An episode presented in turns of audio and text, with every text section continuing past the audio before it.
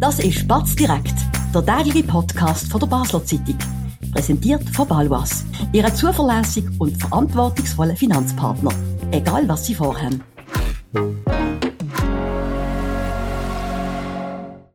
Das ist Spatz direkt vom Mittwoch, 28. Februar mit dem Oliver Sterchi und mir, Sebastian Brielmann. Oli, wir sind in der finale Woche, bevor am Wochenende bei uns allenfalls ein neuer Regierungsrat gewählt wird und ein neuer Regierungspräsident. Jetzt gibt's insofern demokratisch gute Nachrichten. Schon über 40 Prozent von der Bevölkerung, die darf wählen und abstimmen, hat das Gouverneur eingeschickt. Der äh, Regierungssprecher Marco Greiner hat im Regionaljournal gesagt, spekulativ, das betont er, es könnte 55 mhm. bis 60 prozentige Stimmbeteiligung geben, was sehr wir wollen jetzt ein bisschen spekulieren, wem nutzt das eher, wem nicht, wenn die Stimmbeteiligung so hoch ist oder Wahlbeteiligung, sind noch zwei AHV-Vorlagen national ähm, auch an dem Sonntag. Was, hat das für, was könnte das für eine Rolle spielen? Also grundsätzlich ist es ja sehr erfreulich, ähm, dass wir wieder mal äh, höhere Wahlbeteiligung sehen. In den letzten paar Jahren ist das ja teilweise äh, eher tief gesehen, oft unter 50 Prozent. Ähm, jetzt haben wir die Situation, dass das offenbar viele Leute jetzt an gehen. Ich meine, es ist natürlich auch so ein Super Sunday, oder? Wir haben äh, zwei extrem umkämpfte Vorlagen auf nationaler Ebene, zwei emotionale Vorlagen, auch zwei Vorlagen, auch, die eigentlich alle von uns betreffen, oder? Bei so Rentenvorlagen. Oft sind ja sonst die, die Abstimmungsthemen, ähm, teilweise äh, gibt es Leute, die vielleicht sagen, das betrifft mich nicht, das ist schon sehr weit weg vom Alltag teilweise von den mhm. Leuten, aber jetzt beim Rentenalter und bei einer 13. AHV, das betrifft grundsätzlich jeden, der in diesem Land lebt. Ähm, drum, drum ist das nicht so überraschend. Und ja, das könnte eine Rückkopplung dann haben, auch auf, die, auf den kantonalen Urnengang. Ich würde jetzt mal vom Schiff aus spekulieren, ähm, dass die Vorlagen vor allem eher eine linke Wählerschaft mobilisieren, weil einerseits will verhindern mit der Renteninitiative, dass man länger arbeiten muss, andererseits natürlich will die 13. AHV-Rente ähm, ins Ziel bringen. Und da könnte ich mir vorstellen, dass das dann auch im Kanton Basel-Stadt äh, den Effekt könnte haben, dass dort die linke Seite mehr mobilisieren kann. Wobei dann natürlich die Frage ist, nützt das jetzt eher an einem Mustafa Atic genau. von der SP oder an einem Jérôme Thierry von den Grünen? Ja. Vielleicht ein Input, oder? In Riechen ist die bisherige Wahlbeteiligung noch höher. Dort leben vermehrt ältere Leute, das weiß man ähm, von der demografischen Struktur von Riechen. Ist er eher bürgerliches da, oder ist er mhm. bürgerliches? Ähm, eine bürgerliche Gemeinde, kann man nicht aussagen, weil es ja auch gerade bei zum Beispiel SVP-Wählern hohe Zustimmungsraten für, für die AHV, 13. AHV-Rente gibt, dass man sagt, ja gut, die mögen ja schon Ja sagen und mobilisiert werden auch durch eine linke Vorlage, aber ähm, fürs Kantonale tun sie dann vielleicht trotzdem die bürgerlichen Kandidaten bevorzugen.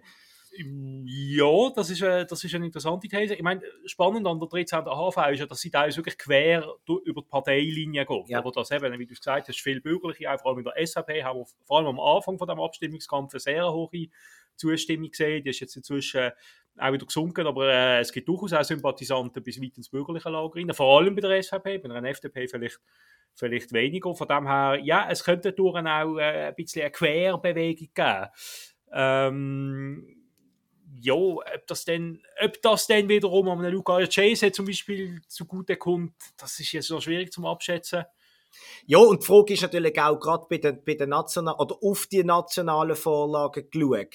Haben jetzt quasi die Bürgerlichen das Gefühl, bei diesen unglaublichen Ja-Voraussagen, die es gegeben hat, die aber jetzt sinken, hey, wir haben im mhm. Fall eine Chance, wenn wir jetzt doch noch gehen und vielleicht jetzt schon gehen. Man sagt ja vor allem, die Linken sind stark am Abstimmungssonntag selber. Also dann, wenn man selber das Gouverneur muss zu einer Urne bringen an diesen drei, vier Orten, wo man das kann.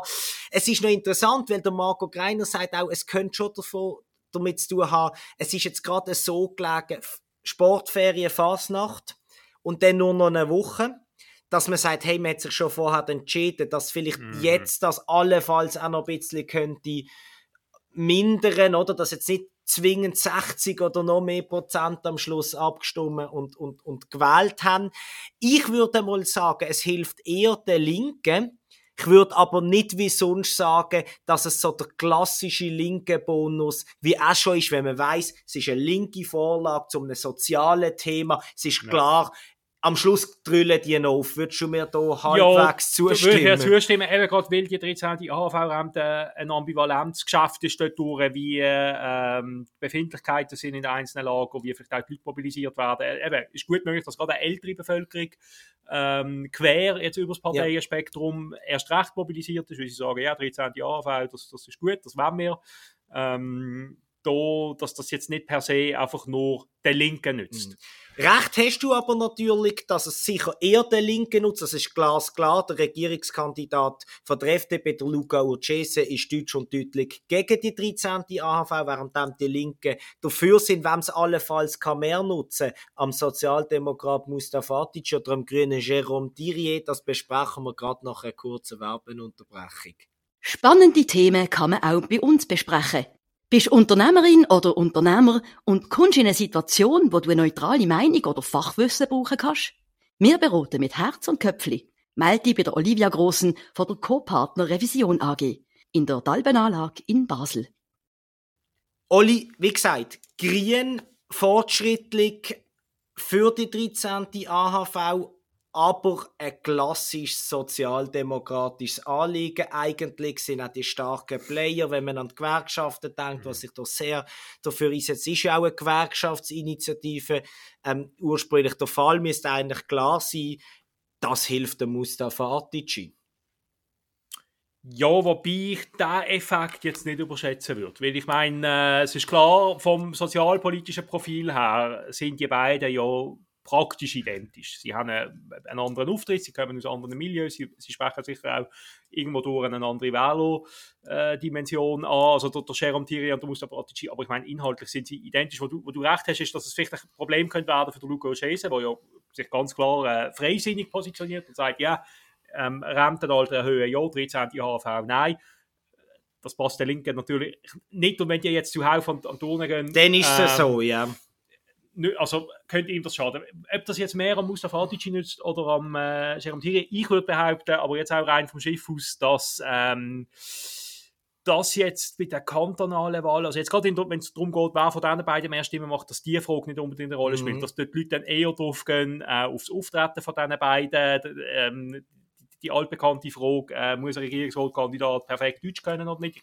Auch das ist im linken Lager ja noch immer durch. Braucht es einen Migrationshintergrund? Ja, genau. Ich ein super Papier oder? Braucht es ja. jemanden, der schon 20 Jahre politische Erfahrung oder, ja, hat, wie der Mustafa ja, Fatic, ja, große Leistungsausweis, ja. oder der Jerome Thierry, der eigentlich trotz allem eher noch ein Newcomer ist, wo auch, und das haben wir auch schon besprochen an dieser Stelle im bisherigen Wahlkampf jetzt nicht, ähm, also er hat einen guten Auftritt, aber inhaltlich kommt wenig von ihm. Ich glaube, die Fragen, ähm, die werden, die werden eine größere Rolle spielen, wenn es darum geht, wer von diesen beiden mehr Stimmen macht. Das kommt nicht darauf an, wer jetzt noch für die AHV noch irgendwie abstimmen Ich glaube, das, hat, das sollte man nicht überschätzen, der Effekt. Der letzte spekulative Punkt, wir können nicht anders, was ich noch gerne machen würde, wäre, wenn es einen zweiten Wahlgang gibt, wo wir alle davon ausgehen, weil bei drei Kandidaten 50% plus eine Stimme schwierig, oder? Könnte das, wenn der Luca Urcese, er wenn sich die Linke die Stimme wegnimmt, Luca Cese als Erster in den zweiten Wahlgang geht, auch wenn die zwei Linke vielleicht addiert ein bisschen mehr Stimmen hat, könnte das ein ganz großer Vorteil sein, weil wenn die AHV-Vorlagen entschieden sind, mhm. in einem Monat, im April, ist nichts anderes, dann sind vielleicht die Linken dann alles andere als mobilisiert. Entweder, wenn sie alles erreicht haben, wenn sie zum Beispiel die 13. AHV gewinnen, oder wenn sie total frustriert sind, wenn sie sie über, halbwegs überraschenderweise doch noch verlieren. Also ich würde sagen, der Luca Chase hat nur eine realistische Chance, wenn er als Sieger aus dem ersten mhm. Wahlgang rauskommt. Also ähm, wenn er von, von dem Trio Atici, Thierry und Chase, wenn er da am meisten Stimmen macht, was im Bereich von Möglichen ist, weil die anderen beiden sich ja die Stimmen noch durch abjagen.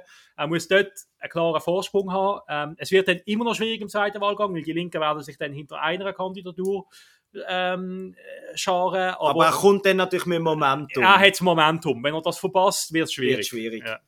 Super, Olli, vielen Dank fürs Mitdiskutieren. Ähm, das ist es von heute mit dem Batz direkt. Wir sind morgen natürlich selbstverständlich zur gleichen Zeit auf dem gleichen Kanal wieder mit einer neuen aktuellen Folge für Sie da. Und wichtig schon mal der Hinweis, am nächsten Sonntag sind wir ab Mittag zu allen Wahlen und Abstimmungen in beiden Kantonen und national für Sie da mit den neuesten Erkenntnissen, mit Analysen, ähm, viele Texte, sicher der ein oder andere Podcast. Würde uns sehr freuen, wenn Sie auch dann wieder dabei sind. Nicht nur morgen, sondern jeden Tag und wie gesagt auch speziell an dem großen Supersonntag. Bis dann wünschen wir ganz einen schönen Abend und eine gute Zeit. Das war Spatz direkt, der tägliche Podcast von der Basel Zeitung. Vom Montag bis Freitag immer am 5 Uhr oben auf batz.ch. In der App und überall, was Podcasts gibt.